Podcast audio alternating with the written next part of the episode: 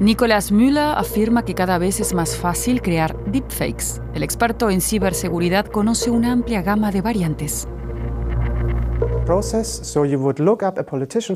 Imagina que quieres clonar a un político y encuentras un video suyo dando un discurso. Puede que el video dure 30 minutos, pero cada segundo tiene entre 20 y 30 fotogramas. Solo con este video ya tienes 10.000 imágenes del político que puedes cargar en un autocodificador que aprende a desentrelazar cada imagen y así puedes luego manipular el video.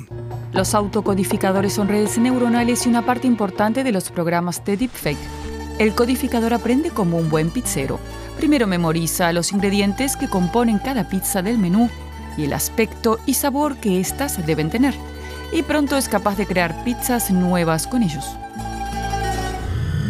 Al final se obtienen resultados hiperrealistas como este.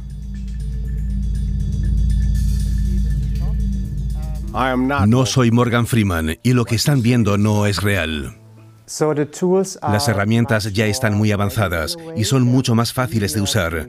Los datos con los que hoy podemos alimentar y entrenar a los generadores de deepfakes son de muy alta calidad. Además, las computadoras potentes son más asequibles. Muchos lo saben y han invertido en capacidad de cálculo, así que ahora disponemos de más que hace unos años. Nicolas Müller creó una herramienta capaz de reconocer deepfakes en archivos de audio y en algunos de video. Busca sonidos artificiales en el habla humana, así que no detecta nada en los videos con voces reales. Pero con los nuevos deepfakes las cosas se complican aún más. Los modelos que reconocen deepfakes tienen problemas cuando estos son más recientes que ellos. Por eso hay que seguir aprendiendo.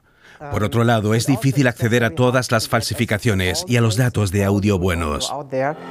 Los deepfakes son cada vez más sofisticados y en el futuro será más difícil reconocerlos, pero también será más difícil hacer trampas a medida que avanza la tecnología.